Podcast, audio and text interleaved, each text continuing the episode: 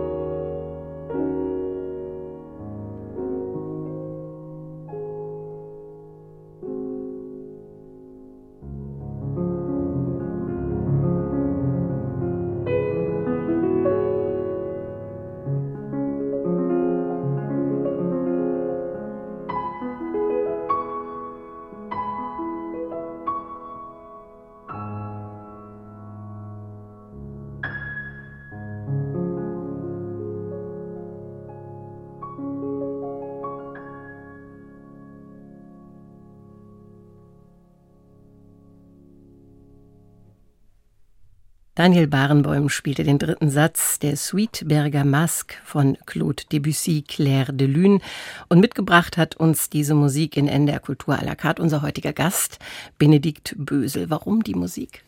Äh, das ist tatsächlich ein Wunsch meiner Freundin, die ja wirklich die großartigste Frau ist, die ich in meinem Leben kennengelernt habe, außer natürlich meiner Mutter. Und wenn sie sich was wünscht, dann sorge ich dafür, versuche dafür zu sorgen, dass das auch in Erfüllung geht. Benedikt Böse, wir haben eben schon angefangen, über Ihre Arbeit zu sprechen. 2016 haben Sie das elterliche Gut übernommen. Es ist eine riesige Länderei, es gibt riesige Felder, es gibt Wälder und es gibt sehr trockenen, sandigen Boden. Liegt in Brandenburg, ich glaube eine Stunde östlich von Berlin ungefähr. Und Sie haben dann gesagt, ich gucke mir erstmal genau an, wie ich das hier verändern kann. Zuerst wollten Sie eigentlich so ein bisschen digitale Landwirtschaft machen. Mhm. Aber es gab einen Moment, da haben sie gedacht, das funktioniert nicht. Und da standen sie auf dem Feld. Ja, in der Tat. Also ich hatte im letzten Teil meiner sozusagen Laufbahn in der Finanzwirtschaft sehr viel mit Startups auch im Agrarbereich und im Umwelttechnologiebereich gearbeitet und habe da einfach gesehen, wie wahnsinnig viel Wissen dort vorhanden ist, wie viele Menschen sich dort einbringen, wie, wie viel Kapital dort auch zur Verfügung steht und gleichzeitig gemerkt, wie wenig davon eigentlich auch auf dem Boden ankommt, weil einfach Landwirte und Landwirtinnen heute ganz häufig Gefangener ihrer Systeme sind. Sie sind, haben immer das gemacht, was sie machen sollten, sind aber eben heute stark verschuldet, sind abhängig von wirklich fast allem, was man ungefähr abhängig abhängig sein kann und die haben dann oft gar nicht diesen emotionalen Freiraum zu sagen, okay, ich probiere jetzt mal was aus. Man braucht belastbare, planbare und ökonomisch rentable Ansätze und die können eben Startups oft gar nicht äh, sofort liefern. Und deswegen dachte ich, okay, wir machen, wir nutzen jetzt diesen Betrieb und bringen dort alles an Startups und an, an Wissenschaft und Technik und Technologie rein und zeigen einfach, was heute schon möglich ist. Und ähm, habe eben dann nach einem Gespräch mit einem amerikanischen Partner, mit dem wir das umsetzen wollten, bin ich dann raus und wir waren wieder in der klassischen Frühjahrstrockenheit und es hatte wirklich wochenlang nicht geregnet, wirklich in der wichtigsten vegetativen Phase. Und damals wurde mir dann einfach auf einmal klar, das Ökosystem hier ist gar nicht mehr intakt, der Boden ist gar nicht mehr gesund und all das, was ich an Technologie hier reinbringen würde, ich müsste mich extrem verschulden, würde mir im Grunde genommen an dieser Kernursache gar nicht helfen. Mhm. Ganz im Gegenteil, es würde mich noch mehr in Abhängigkeit bringen, mich noch mehr verschulden, mich noch mehr eigentlich auch unfähig machen, auf gesellschaftliche oder auch ökologische Anforderungen reagieren zu können. Und da war mir dann klar, das kann für uns nicht der Weg sein. Sie haben sich weltweit erkundigt, wo gibt es Menschen, die Sachen probieren, die vielleicht auch Erfolge zu verzeichnen haben. Was haben Sie gelernt und was wenden Sie an seit 2016? Genau, also ich habe 2016 übernommen und habe dann in der ersten Phase noch so ein bisschen den Weg gesucht, unter anderem auch mit diesen ersten Gedanken in Bezug auf Technologie und habe dann wirklich angefangen 2019 da habe ich dann die verschiedenen, also 2018 habe ich die verschiedenen Pioniere und Pionierinnen in, in dem, der sogenannten regenerativen Landwirtschaft gefunden. Mhm. Und das Spannende war eben, dass sie ganz unterschiedliche klimatische Verhältnisse hatten, aber alle sehr ähnliche Prinzipien genutzt haben. Also dass der Boden sozusagen immer geschützt werden muss und zwar am besten, indem er immer bedeckt ist, also immer eine, eine diverse Mischung an Pflanzen, die auch über das Wachstum Photosynthese betreiben und den Boden mit Nährstoffen versorgen, dass der Boden möglichst auch nicht gestört werden soll, also entweder über Synthetik oder über mechanische Bearbeitung, dass der Boden auch nach und nach sozusagen eine unterschiedliche Fruchtfolge haben soll. Das heißt nicht immer die gleiche Frucht nacheinander, sondern eben unterschiedliche Früchte. Und das Spannende war eben zu sehen, dass sie alle wahnsinnigen Erfolg mit diesen Methoden hatten und das eben seit vielen, vielen Jahren und auch damit mehr Geld verdient haben.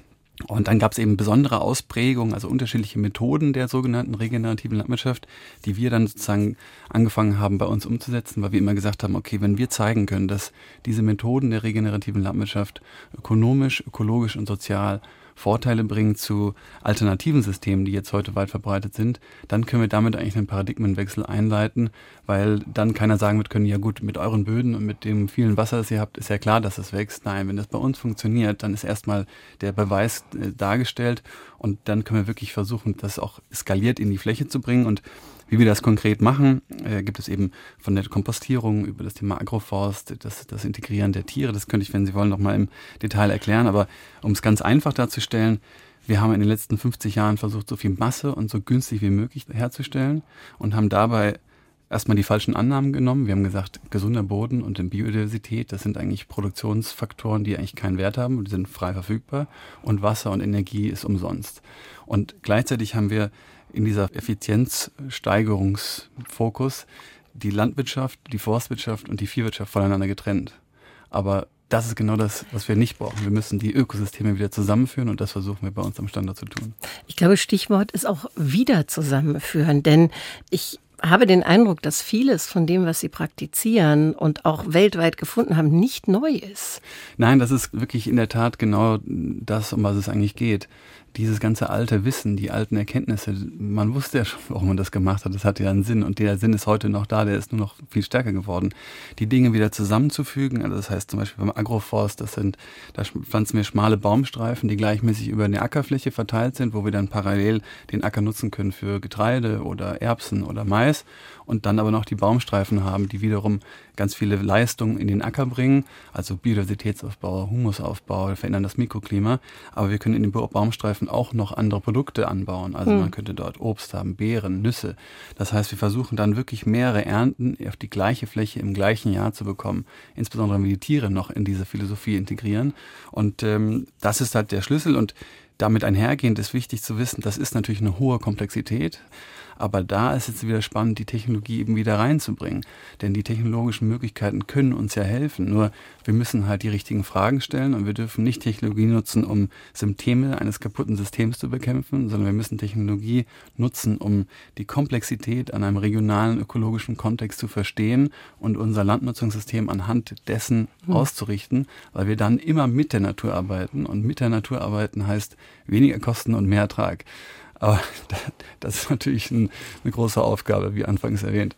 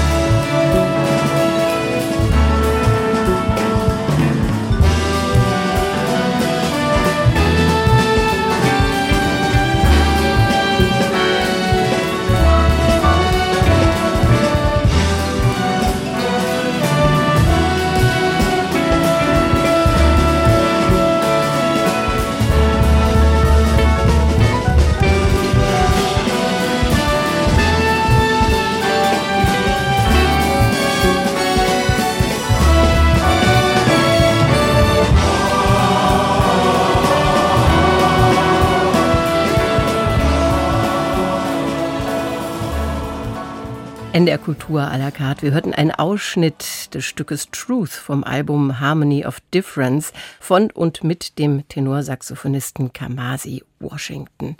Und das war Wunschmusik unseres heutigen Gastes, des Landwirtes und Pioniers, könnte man sagen, Benedikt Bösel. Sie haben uns diese Musik mitgebracht, Benedikt Bösel. Warum ist das Musik, die Sie gerne hören? Wann haben Sie überhaupt Zeit, Musik zu hören? Ich glaube, Sie haben einen ziemlich vollen Tag. Ja, also ähm, wenn ich irgendwie unterwegs bin, höre ich Musik. Wir hören auch zu Hause relativ viel Musik. Meine Tochter wird jetzt zwei und ähm, die hat auch schon ganz gute Dance-Moves, also von daher versuchen wir sie da auch zu fördern. Nein, das ist für mich wirklich eines der besondersten Stücke, die ich überhaupt kenne. Kamasi Washington, erstmal ein unglaublich talentierter Jazz-Saxophonist und gerade dieses Stück hat eine unglaubliche Emotionalität, eine unglaubliche Komplexität. Also in jeglicher Lebenslage findest du in diesem Lied etwas, was dich berührt und was dich bewegt und was dich auch ins Nachdenken irgendwie und ins Reflektieren begleitet. Und ähm, ja, wenn ich mir eins im Leben aussuchen würde, dann wäre es wahrscheinlich tatsächlich dieser Titel. Es ist sehr viel, was Sie tun und was Sie zu tun haben. Wir haben es vorhin erwähnt, es sind circa 3000 Hektar Land. Und das Ganze firmiert unter dem Obertitel Agroforst. Mhm bedeutet die Verbindung von Land und Forst und oder Viehwirtschaft. Und um eine Größenordnung zu haben, Sie schreiben in Ihrem Buch, das größte Feld, was Sie beackern, das sind ungefähr 170 Fußballfelder. Mhm. Also das sind Dimensionen, die Sie da versuchen zu renaturieren, die sind schon immens. Eine Säule ist der Wald. Mhm. Es gibt sehr viel Wald und Sie haben daraus ein Forschungsprojekt gemacht. Das heißt, Sie haben fünf verschiedene Flächen, in denen sie unterschiedlich mit der Monokultur der Fichten, die nun mal da waren, umgehen. Was machen Sie da genau? Also wir haben, was ähm, ja unsere, unsere Wälder eigentlich grundsätzlich angeht, eben das Riesenproblem, dass wir das in den letzten, auch, auch hier wieder in den letzten Jahrzehnten ausgerichtet haben auf Holzproduktion. Dafür gab es auch immer Gründe. Nach dem Krieg mussten wir Wiederaufbau betreiben. Nur wir haben dem Wald damit sozusagen im Grunde genommen ihrer Lebens- und Resilienzfähigkeit beraubt. Denn ein Wald ist eben, muss möglichst divers sein mit unterschiedlichsten Bäumen, Sträuchern auf verschiedenen Ebenen, um eigentlich intakte Ökosysteme zu erschaffen, die dann die ganzen Leistungen des Waldes auch übernehmen können in Bezug auf Biodiversität, auf Wasserschutz, Luft, Kühlungseffekte. Und dadurch, dass wir so rein fokussiert haben auf gerade und schnell wachsende Baumarten und das alles nur in, ein, in, in einer Gruppe zusammen, haben wir eben die Leistungsfähigkeit den Wäldern immer weiter entzogen. Und gerade in Brandenburg haben wir über 80 Prozent Kiefermonokulturen. Das sind Flachwurzeln, das heißt, die Wurzeln gehen nicht in die Tiefe, sondern mhm. gehen flach. Wir haben dramatisch sinkende Grundwasserspiegel. Dieser Baum sorgt auch für kein Wachstum unten drunter. Der hat halt einen ganz äh, niedrigen pH-Wert. Das heißt, dort kann einfach nichts wachsen. Das heißt, dort lauert wirklich eine tickende Zeitbombe auf uns. Und was wir machen müssen, um das zu verändern, ist eben die Leistung des Waldes zu quantifizieren, damit wir sie dann entsprechend auch monetarisieren können. Das heißt, heute muss ein Förster oder eine Försterin eben die Bäume pflanzen, die er später verkaufen kann. Er wird aber keine Bäume pflanzen, die nur dafür da sind, dass dieser Wald überhaupt das tun kann, was die Gesellschaft von ihm braucht. Und um das bezahlen zu können, müssen wir halt sagen, okay, du kannst, äh, ich weiß nicht, ein Drittel gradwachsiges Holz zum Verkauf pflanzen, aber die anderen zwei Drittel pflanzt du und investierst du sozusagen, die wir dir auf andere Art und Weise, also das Bezahlen dieser ökologischen Leistungen, entlohnen können, damit du das überhaupt tun kannst, damit der Wald später in der Lage ist, mhm. die Funktion zu übernehmen. Und da haben wir eben ein großes Forschungsprojekt äh, mit unterschiedlichen Unis, der, der HNE, das ist der Hochschule für nachhaltige Entwicklung in Eberswalde, um eben unterschiedliche Umbauvarianten zu testen und zu gucken und die werden alle wissenschaftlich begleitet und eben untersucht, was passiert wirklich im Boden mit der Biodiversität, mit dem Wasser, mit der Luft. Ja, das ist ein großes, aber auch sehr, sehr spannendes Projekt.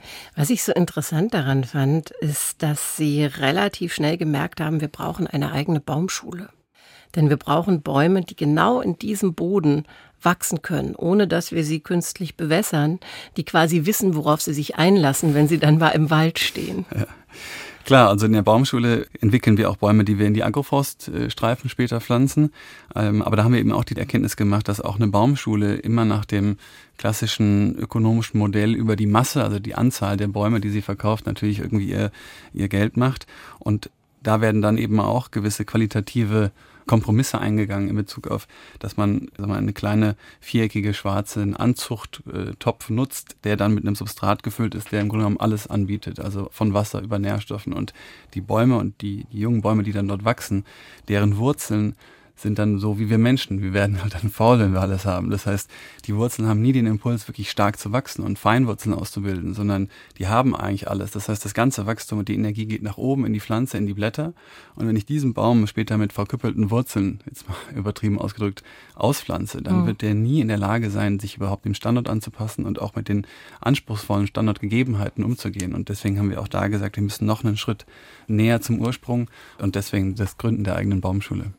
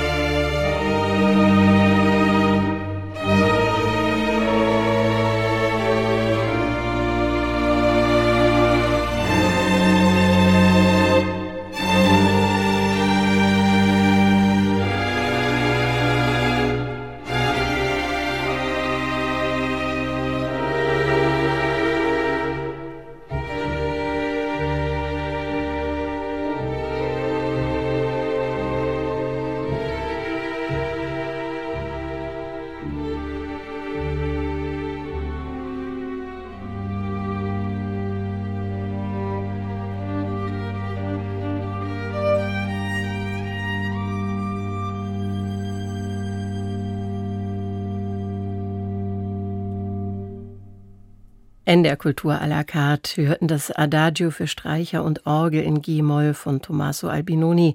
Gespielt hat es das Orpheus Chamber Orchestra und mitgebracht hat uns diese Musik unser heutiger Gast, der Landwirt des Jahres 2022, Benedikt Bösel. Es gibt eine Geschichte zu der Musik. Wollen Sie die erzählen? Klar, also ähm, ich da war ich gerade in England und habe dort für meine A-Levels gelernt und habe per Zufall dieses Lied gefunden und habe das dann wirklich auf Dauerschleife die ganze Zeit gehört und äh, dann einige Wochen danach ist meine Großmutter gestorben und ich kam dann nach Hause für für die Beisetzung und dann war das das erste Lied, das in der Kirche gespielt wurde und ich dachte nur, das kann jetzt nicht sein so. Und dann diese ja diese seltsame Verbindung und die Frage, ob es Zufälle gibt begleitet mich seitdem, kann man sagen. Sie haben in England, in Oxfordshire, dann Ihr Abitur gemacht. In Deutschland war das mit der Schule nicht ganz so eine glückliche Geschichte, steht zumindest in Ihrem Buch zu lesen. Und äh, Sie schreiben, dass in Oxford auf einmal Ihnen Lehrer begegnet sind, für die Sie lernen wollten, für die Sie gut sein wollten. Was haben die denn anders gemacht? Ich hatte einfach immer Riesenprobleme mit Autoritäten. Also das war für mich immer schwierig. Ich fand es immer furchtbar, Sachen zu machen, die mir jemand sagt, insbesondere wenn ich nicht, wenn ich nicht davon überzeugt war, ob das richtig ist oder falsch. Aber in England war es in der Tat so. Ich weiß noch genau, ich kam in den Unterricht zu dem Biologielehrer und der sagte, Leute, eine Ansage sage ich euch jetzt. Mir ist es völlig egal, ob ihr mitarbeitet oder nicht mitarbeitet in, in, meinem Unterricht. Ihr könnt, wenn ihr euch nicht dafür interessiert, setzt euch nach hinten, ihr könnt Hausaufgaben abschreiben, ist mir völlig wurscht. Ich habe nur eine Bitte. Ihr seid still und lasst die, die Lust haben, arbeiten.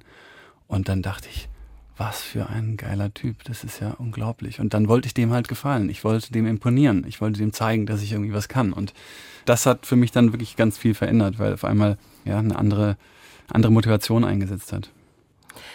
Benedikt Bösel, wir haben über die Bäume gesprochen, wir haben über die Baum- und Strauchstreifen in den Feldern gesprochen. Der dritte Baustein sind Tiere. Und zwar die rotierende Rinderherde. Das fand ich einen sehr schönen Titel. Sie halten Rinder und die grasen auf unterschiedlichen Weiden.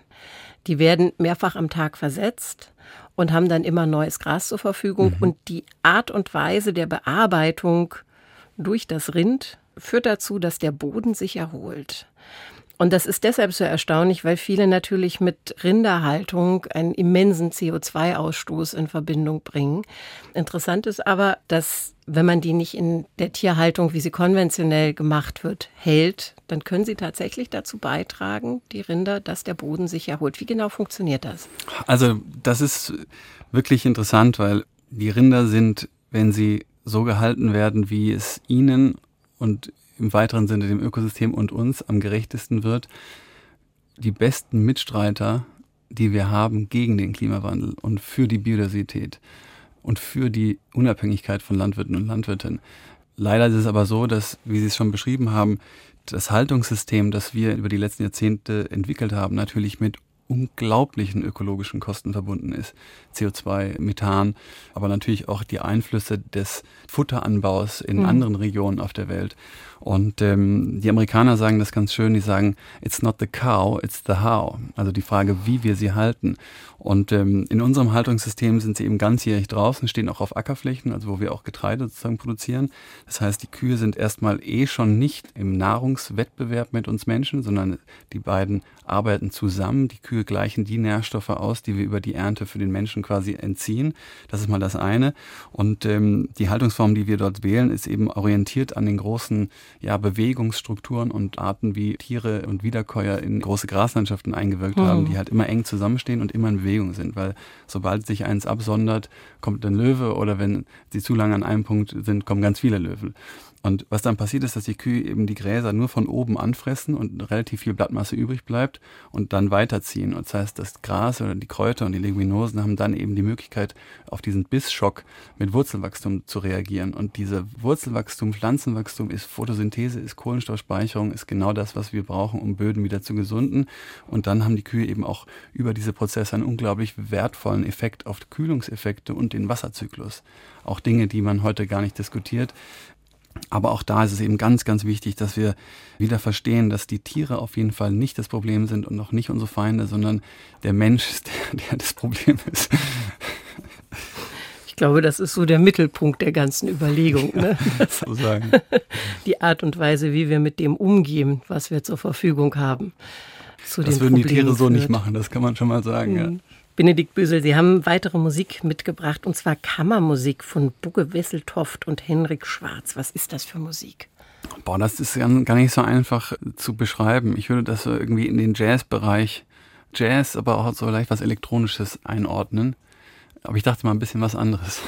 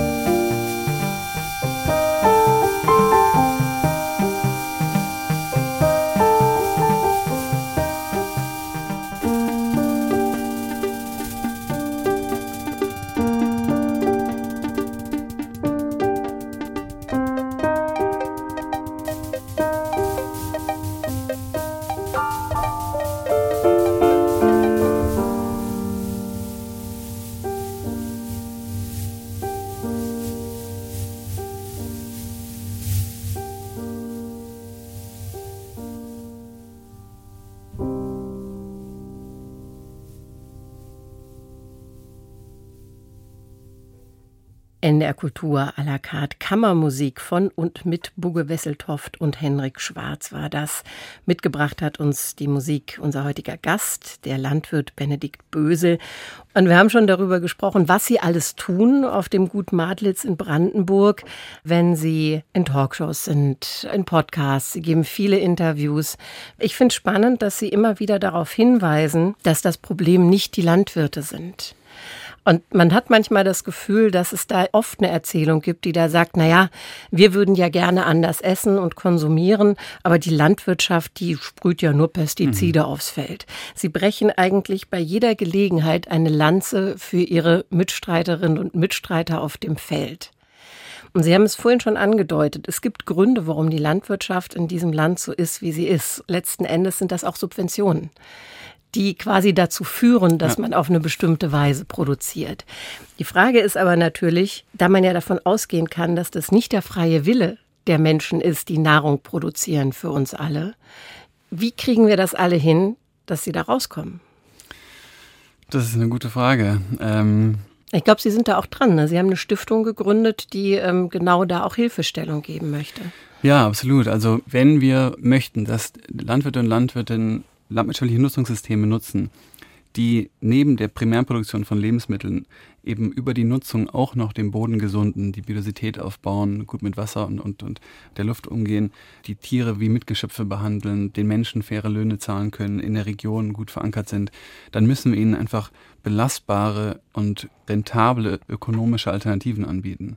Sie müssen mehr Geld verdienen über eine Landwirtschaft, die eben all diese Funktionen übernimmt. Und da sind eben die Methoden, die wir erforschen, also von Kompostierung über Agroforst, ganzheitliche Weisemanagement, diese verschiedenen Themen sind eben Potenziale, das zu tun.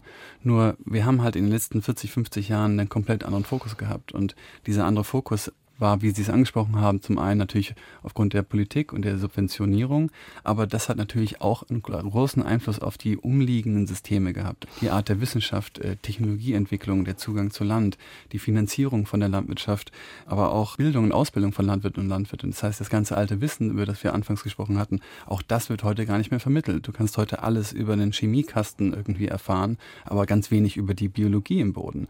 Das heißt, wir müssen einfach schauen, dass wir jetzt diese Ansätze, diese Methoden, Methoden, diese ja, alternativen Landnutzungssysteme, dass wir die erforschen, dass wir die dann in Daten übersetzen, auch in die Politik tragen, in, in die Wissenschaft, in die Technologieentwicklung mit einbeziehen, in der Bildung natürlich weitergeben können. Und um dann im Grunde genommen ja die Landwirtschaft halt zu verstehen als nicht nur diese Primärproduktion, sondern eben auch dieses allumfassende Instrument, um gegen die großen Herausforderungen unserer Zeit hm. irgendwie anzugehen. Und dazu gehört insbesondere auch in weniger entwickelten Ländern Themen wie Chancengleichheit und Bildung. Das ist eine große Aufgabe. Ich glaube, in dieser gesellschaftlich wahrgenommenen Diskussion nach dem Motto, ja, die Landwirte sollen doch und dann der Verbraucher kann doch, da geht wahnsinnig viel Kraft verloren, da entsteht wahnsinnig viel Frustration, was tatsächlich gar nicht nötig wäre. In Wirklichkeit sollten wir uns alle gemeinsam über die Herausforderungen abstimmen und klar sein, dass wir die Politik und auch die Firmen in Verantwortung setzen müssen. Die haben die großen Strukturen in der Hand und können dort wirklich strukturell Dinge verändern und diese strukturellen Veränderungen sind das, was wir brauchen.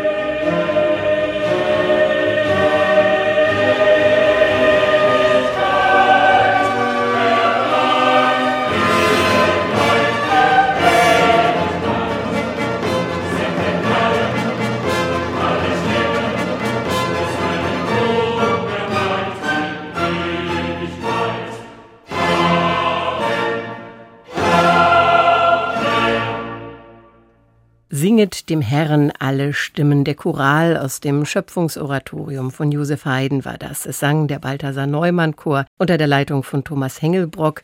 Und das war ein weiterer Musikwunsch unseres heutigen Gastes in NDR Kultur à la carte von Benedikt Bösel. Nun haben wir darüber gesprochen, was sich ändern sollte und wie es sich ändern könnte.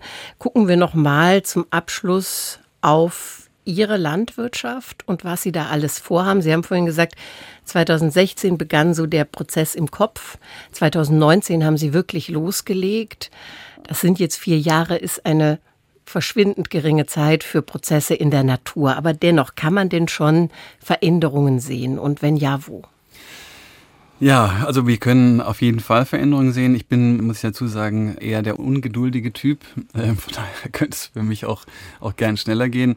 Aber wir haben natürlich ganz viele Erfolge, die wir im Kleinen, aber auch schon im Größeren feiern. Wir sehen, wie schnell sich der Boden wirklich auch verbessern lässt. Also insbesondere in diesen Agroforst rein. Es ist unglaublich, was dort an Humusaufbau, aber insbesondere auch an Biodiversität auftaucht. Das ist schon phänomenal. Unsere ganzen Erfahrungen, was das Pflanzen von Bäumen aus Saatgut angeht, ist unglaublich. Also das kann man sich nicht vorstellen. Wir hatten letztes Jahr 75 Grad Bodentemperatur im Sommer nach der Ernte und diese Bäume, die wirklich als Saatgut selber entschieden haben, an einem gewissen Punkt zu wachsen, die haben überhaupt gar keine Probleme gehabt. Also das hätte man sich so nicht vorstellen können.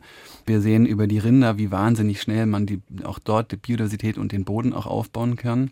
Also die Rinder haben einen unglaublichen Einfluss auf das Ökosystem. Auch das war eigentlich gehofft, aber hätten wir so, so nicht denken können.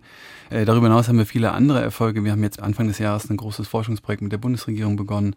Wir sind jetzt fast über 30 Mitarbeiter, Mitarbeiterinnen. Wir haben im Jahr 2000 Besucher und Besucherinnen und einfach zu sehen, was das mit den Menschen macht. Das war auch der Grund, das Buch zu schreiben. Wie viel Hoffnung, wie viel Mut man den Menschen mitgibt. Und gerade in der Zeit, wo wir aufgrund der, der vielen Dinge, die einfach passieren, ja häufig irgendwie auch eine gewisse Furcht oder Ohnmacht äh, empfinden, zu sehen, was alles möglich ist und wie viele Menschen sich dafür begeistern und auch gerade junge Leute in die Landwirtschaft strömen und das einfach so wahnsinnig berührend finden und Lust haben, da sich zu engagieren. Also ich bin sehr hoffnungsvoll, wenn man natürlich auch viele, viele Rückschläge immer einstecken muss, aber das gehört halt dazu. Es ist ein Prozess. Es ist ein Prozess und das Schöne ist, ähm, er hört nie auf. Benedikt Bösel, leider hört diese Sendung auf. Wir sind schon am Ende der Schade. Stunde. Ich danke Ihnen sehr für den Besuch und das Gespräch. Ja, vielen Dank. War sehr schön hier zu sein.